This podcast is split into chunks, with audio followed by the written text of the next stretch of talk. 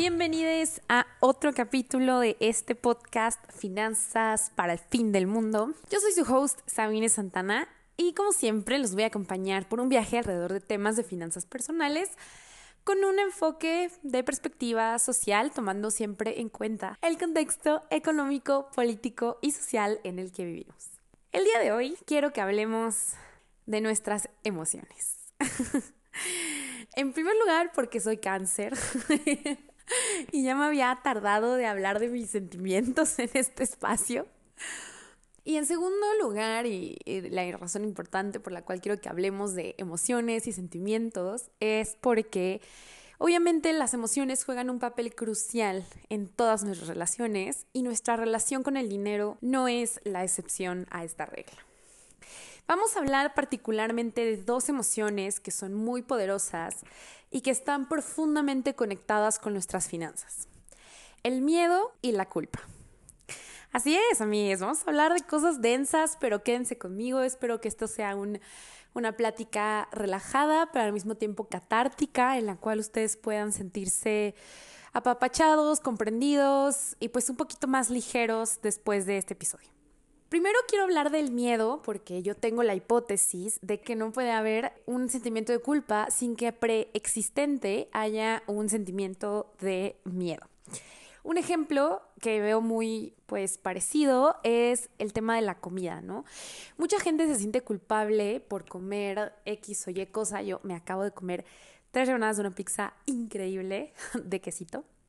Y mucha gente se siente culpable de, comer, por ejemplo, pizza, de comer chocolates, de comer helado, etcétera. Y eso viene de un miedo a subir de peso o de un miedo a no ser sanos o a que su cuerpo no esté limpio, etcétera. No hay como muchas cosas ahí que están en la mente eh, de las personas en, en nuestra relación con la comida. Y pues de ese miedo que existe de que esas cosas pueden pasar, de que subamos de peso, de que nos hagan granitos, de que nuestro cuerpo esté sucio, whatever it means, que by the way, pues la comida no, no nos ensucia, ¿verdad? Ni nos hace menos puros ni nada, pero bueno. De ese miedo de que eso suceda es de donde viene la culpa, ¿no? Y creo que con el dinero pasa algo muy similar. Muchas personas tienen miedo de que pasen ciertas cosas financieramente, de no poder llegar a fin de quincena, de no poder cumplir sus metas de ahorro, de tener 60, 70, 80 años y no poder dejar de trabajar. Entonces, de esos miedos viene la culpa a la hora de gastar en algo que no teníamos previsto, de gastar en algo que sabemos que no necesitamos, de a lo mejor no estar trabajando horas extra porque pues estamos cansados o no quisimos entonces dejar de percibir ese dinero. Entonces hay, hay, muchas culpas alrededor del dinero, que es lo que vamos a hablar en la segunda parte, pero creo que todo esto viene del miedo. Entonces quiero detenerme primero a hablar profundamente del miedo. Mucha gente me ha comentado sus hipótesis acerca de por qué yo me dedico a esto de hacer un podcast, tener un proyecto de finanzas personales, porque me gustan las finanzas también, no nada más en la parte de tener este proyecto, sino de eh, profesionalmente es mi vida, me dedico a las finanzas en mi trabajo. Una de las hipótesis es, es que eres economista, ¿no? Otra es, no, pues es que tu familia seguramente hubo educación financiera, etcétera. Y, claro, estas dos cosas ayudaron mucho. La parte de, de haber estudiado economía claramente me ayuda a entender muchas cosas como las tasas de interés, qué es el riesgo, de dónde viene, cómo cambia. Entonces, obviamente entiendo muchos conceptos que les he estado comentando por mi background en economía. Y es cierto que también en mi casa se me hizo el hábito de ahorrar desde que yo era muy chiquita. Desde que era verdaderamente 6 años, 7 años, 8 años, yo ahorraba ya. Me compraba muñecas, me compré mi primera guitarra yo con mis ahorros. O sea, siempre fui una persona que aunque en la casa estuviéramos teniendo dificultades financieras, yo siempre tenía mi cochinito con mis ahorros, aunque fuera poquito dinero, pero ahí estaba. Entonces, claramente, esta mentalidad de ahorrar, pensar en el futuro, hacer sacrificio en el presente, a pesar de que la situación fuera difícil, pues siempre estuvo, estuvo en mi mente, ¿no? A lo largo de mi crecimiento entonces, claramente que estas cosas ayudaron, pero yo siempre he creído que el principal factor que contribuye a que yo me haya esmerado tanto en educarme financieramente, y que me siga esforzando en tener buenos hábitos financieros que me permitan lograr mis metas en el futuro y tener seguridad financiera, que yo no hablo mucho de libertad financiera, sino más bien de seguridad financiera, de decir, ok, porque este término de libertad financiera me suena mucho a emprendedor mente de tiburón, ya sabes, de que vas, va a llegar un punto en el que antes que trabajar y así, a ver, a mí no me molesta la idea de trabajar, obviamente hay que trabajar en condiciones dignas, hay que trabajar horarios dignos, pero la idea de trabajar es algo que a mí no me molesta en absoluto, al contrario, es una manera de contribuir a la sociedad. Eh, entonces yo hablo de seguridad financiera, ¿no? Como de decir, tener dinero para, para las cosas que uno necesita tener dinero, poder salir de situaciones difíciles en caso de que uno necesite salir de ellas. Entonces yo hablo más de seguridad financiera, ¿no? Entonces si yo me he esmerado tanto en lograr seguridad financiera, no ha sido ni porque estudié economía, ni porque me encantan los negocios, ni porque me encantan los números, ni porque mi familia me dio educación financiera, que sí es verdad que mi familia dio educación financiera, sí es verdad que sí me gustan los números, o sea, todas esas cosas verdad, pero yo creo que el factor principal fue el miedo. El miedo ha jugado un rol fundamental en mi relación con el dinero. Y esto tiene pros, obviamente, y tiene contras. Y esto es un poco lo que, lo que les quería platicar.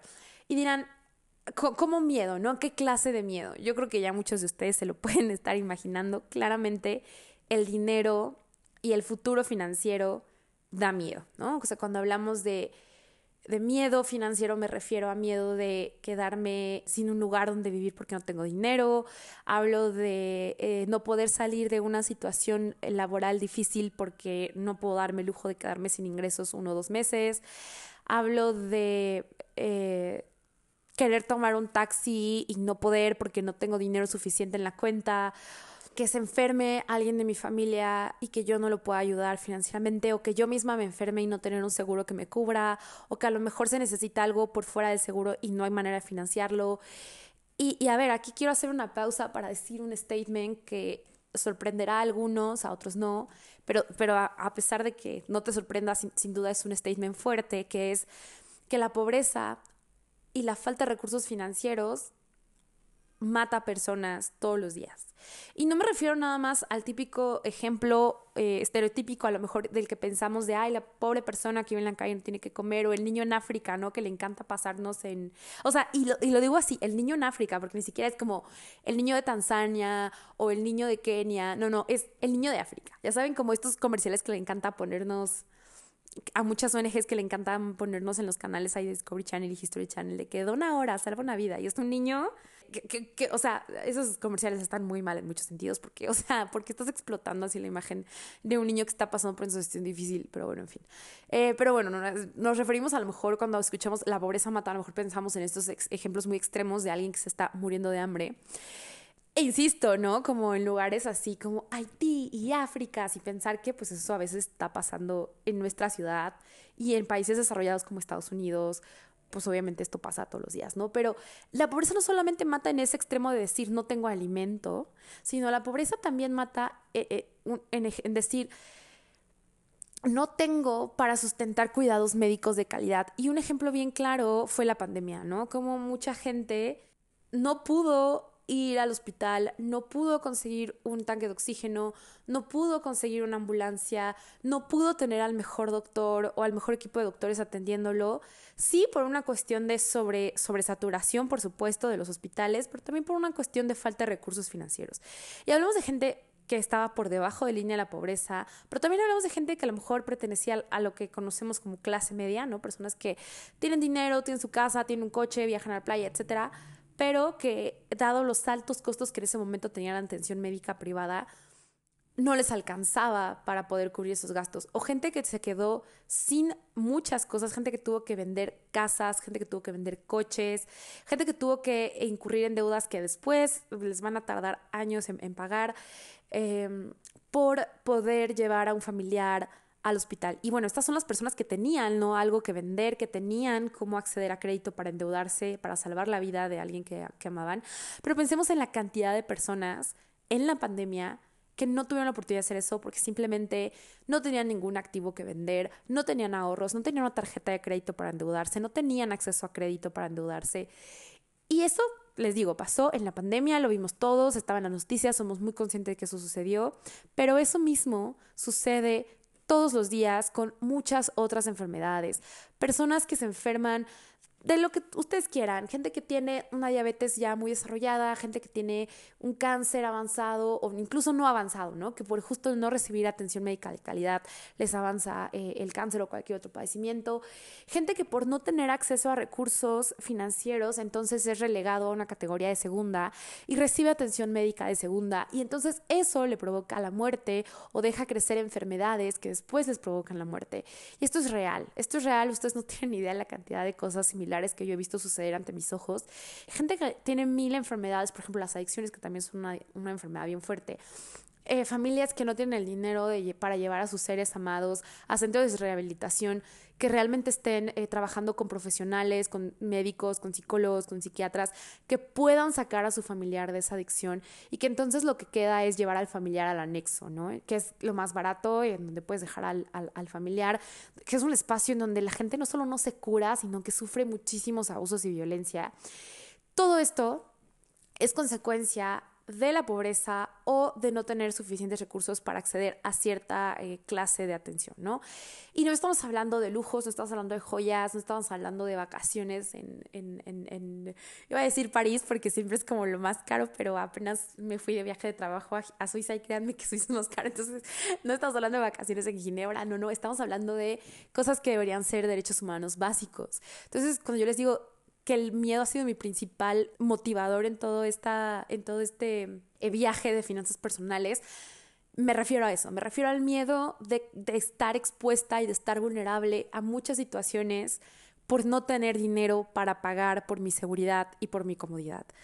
Creo que no deberíamos vivir en un mundo así. Creo que deberíamos vivir en un mundo en el que la seguridad y la salud de las personas y la dignidad humana sea un derecho universal, en el que todos podamos tener un techo sobre nuestras cabezas, un techo digno, cómodo, con ventanas, no como los cuartitos que rentan en algunas de las megaciudades del mundo, como Ciudad de México, Londres, Tokio, etcétera, sino una casa digna, con luz, con aire, con agua potable, con electricidad, con internet, con un sitio calientito para cuando haya frío, que podamos tener acceso a atención médica de calidad, a lo mejor no en un hospital que parece cinco pero sí en un hospital en el que sepas que no hay negligencia constante como es el Instituto Mexicano de Seguridad Social aquí en México, el IMSS que tengamos derecho a atención psicológica, psiquiátrica, que tengamos derecho a comidas nutritivas, que nos llenen, que tengamos también derecho a cierto nivel de entretenimiento y de ocio, porque la pobreza, y esto se ha estudiado desde muchas perspectivas, desde la perspectiva de la economía, también de la psicología y de la sociología,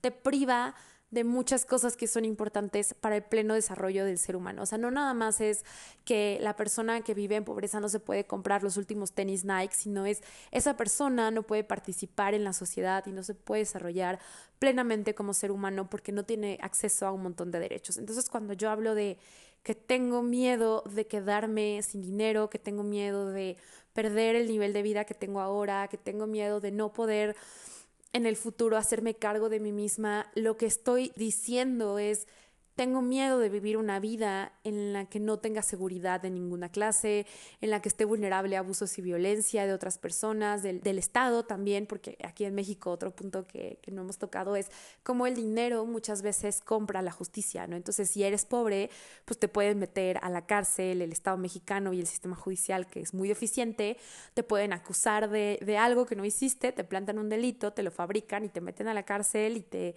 te ponen un abogado de oficio que te dice, oye, lo mejor es que te declares culpable eh, y ya, que te den un año y tú le dices, oye, pero yo no hice nada y el abogado, pues sí, pero mira, tengo 100 casos como tú y lo más fácil es que te declares culpable y te pases un ratito en la cárcel, ¿no?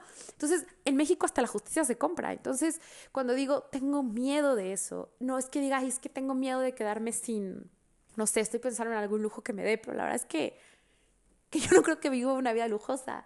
Eh, creo que vivo una vida cómoda, feliz, eh, plena. No sé, tengo, tengo miedo de quedarme sin viajes internacionales una vez al año. Cuando yo digo eso, no les estoy diciendo, cuando yo digo que tengo miedo a, quedarme sin dinero, no estoy diciendo, tengo miedo de no poder no viajar afuera con mi mamá o con mis amigas una vez al año. Lo que estoy diciendo es, me da miedo quedarme sin dinero porque me da miedo quedarme sin derechos. Porque sé que los derechos se compran en este país. Y como México, hay muchos otros países en los que los derechos se compran, la dignidad se compra, la seguridad se compra, la salud se compra. Y por eso creo que mucha gente pues vive estresada por el dinero. Y esto también es algo que se ha estudiado desde muchas perspectivas. El malestar psicológico que produce el estar debajo de la línea de pobreza a largo plazo es tremendo y se puede después desarrollar en una mayor vulnerabilidad a sufrir ciertas enfermedades porque sufres de un estrés prolongado, un estrés de no saber qué van a comer tus hijos, que no están creciendo, que ya se te enfermó, híjole, ojalá no sea algo grave porque no hay manera de que yo le pague un especialista a mi hijo si tiene algo más grave que una gripa o una diarrea. O sea, les estoy hablando de un estrés continuo de vida, de muerte, de, dignidad, de dolor. Es muy fuerte, es muy fuerte todo lo que hay detrás del, del, miedo financiero. Y creo que también por eso viene un poco la culpa, ¿no? O sea, por una parte el estrés financiero y el miedo financiero tienen su vida en solitario, o sea, son todo un tema, pero además tienen un hijito, ¿no? Por ahí llamado culpa, que es es que no trabajas lo suficiente, es que no estás ahorrando lo suficiente, es que dijiste que ibas a ahorrar más y te acabas de comprar unas tortitas de nata fuera del metro o ahí en el centro de, Puebla. Saludos a Puebla. Digo, para, para no centralizar el podcast, venden tortitas de, nata en las calles en muchas ciudades del país. Em, entonces, te compras tus tortitas de nata o te compraste una michelada ahí en el tianguis, ¿no? Una cerveza ahí preparada con chamoy o saliste al cine y se te antojaron una combo así gigante de palomitas con ice y con nachos y te gastaste lo que no habías pensado y después viene la culpa, ¿no? Viene la culpa de pensar, es que porque hice esto, es que porque no trabajo más, es que porque no me quedé horas extra en, en, la fábrica o en el call center o en donde sea que ustedes trabajen, porque no ahorro más, porque no me vine caminando y no hubiera tomado el camión, esos 10 pesos me los pude haber ahorrado. Aquí yo les digo, sí es verdad que a veces caemos en excesos financieros, sí es cierto. No les voy a decir como, no, somos perfectos y, nunca cometemos errores financieros. Por supuesto que sí, de eso se trata gran parte de este podcast.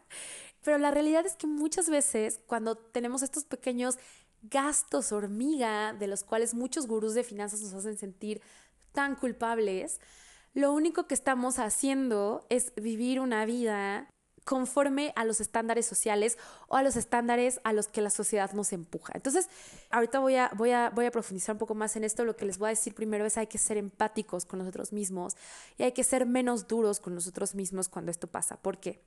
La sociedad nos dice, tienes que tener ropa nueva, zapatos nuevos, tienes que tener mejor maquillaje, tienes que ir al cine, tienes que tomarte fotos estéricas en cafés con tu pancito, mira qué rico esta paleta de chamoy con salsa, porque aquí en México nos encanta comer un montón de dulces con picante.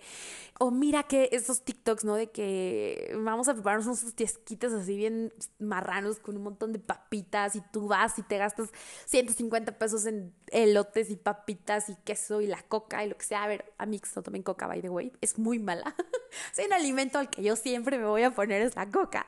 Pero bueno, mi punto es que a lo mejor vas, vas a la tiendita y te gastas un dineral ahí en frituras. Esto no, no es porque tú nada más seas un irresponsable, impulsivo, impulsiva, que no sabe controlar. No, no, no. A ver, mucho de lo que hay detrás de estas compras es presión social y es un constante bombardeo de marketing en todos lados, ¿eh? en las redes sociales, en televisión, en la música, de cuál es la expectativa de consumo que nosotros deberíamos tener, ¿no? O también por otra parte, cuando hablamos de no trabajar más, a, ver, o sea, hay una razón por la cual hace muchos años muchas organizaciones obreras en todo el mundo lucharon porque la jornada de trabajo se limitara a ocho horas al día, seis días a la semana. Y la razón no fue por capricho, no fue por flojos, no fue porque no fueran mente de tiburón como Elon Musk.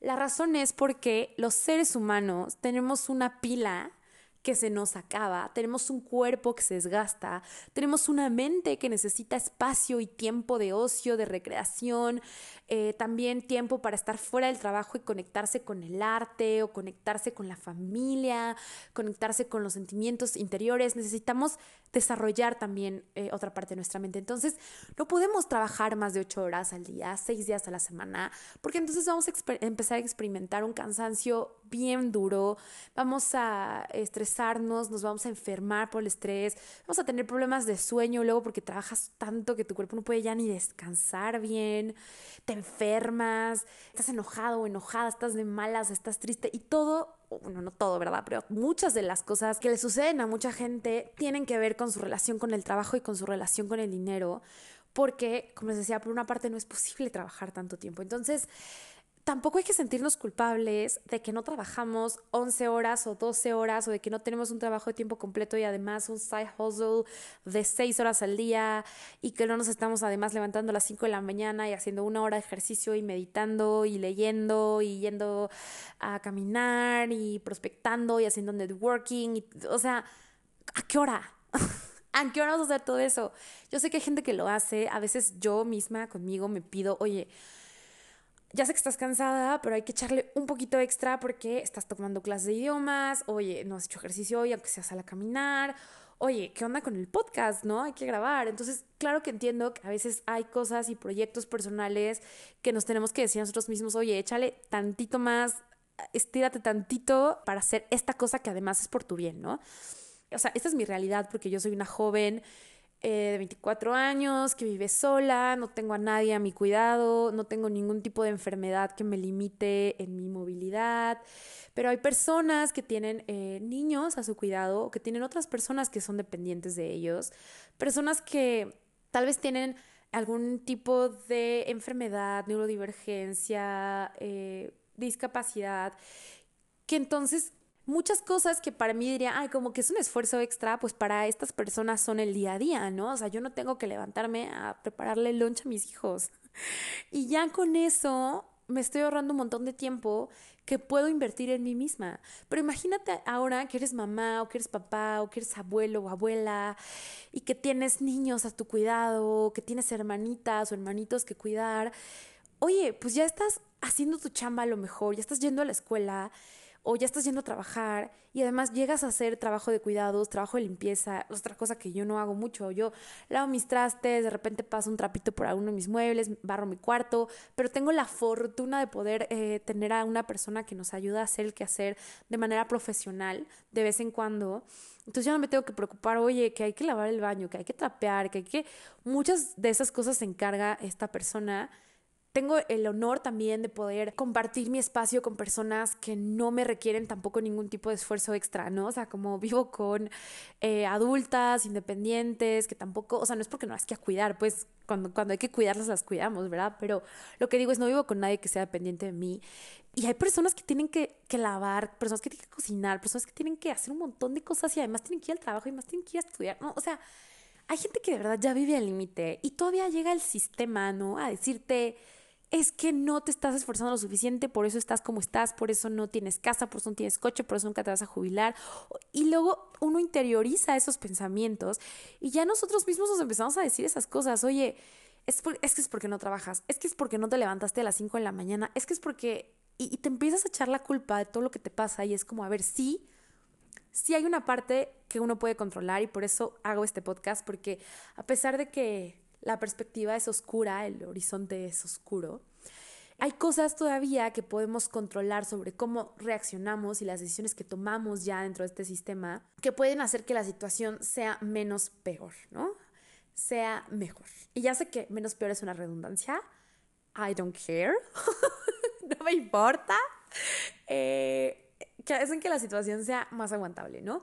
Entonces, claro que hay cosas que podemos hacer, claro que hay cosas que podemos decidir, pero hay muchas cosas que están fuera de nuestro control.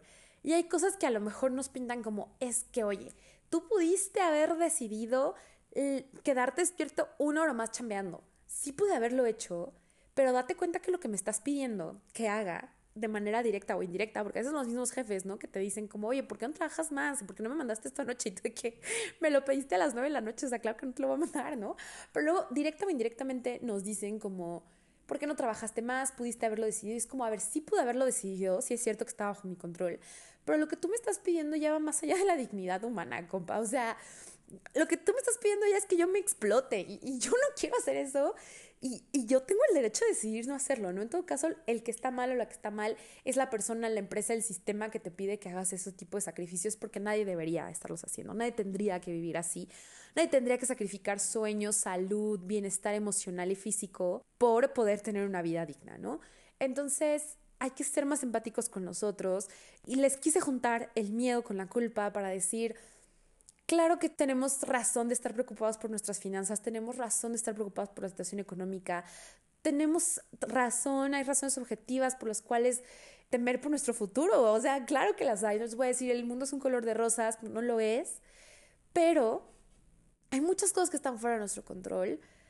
Y además de, de luchar en conjunto como sociedad para transformar las cosas que no nos gustan, para exigirle a los gobiernos, a las empresas, para cambiar todo lo que no nos gusta. Además de eso, que eso se hace en conjunto, en comunidad, en colectivo. Lo que podemos hacer de manera individual o nuestro círculo más cercano es ser amorosos y ser empáticos, porque ya de por sí es bien rudo allá afuera, como para que además llevemos esa crítica y esa voz horrible a nuestros hogares, a nuestros cuerpos, a nuestros corazones ya me puse muy cursi. lo voy a dejar hasta aquí porque eso era todo lo que quería decir. Eh, y pues nada, el mensaje era, tenemos razón de estar preocupados, no estamos locos, no estamos locas, no estamos loques, no somos unos dramáticos, o sea, tenemos razón de por qué, por qué tener miedo, pero también hay que dejarlo, hay que dejarlo ir. Y dejarlo ir no significa ignorarlo, hay que sentirlo.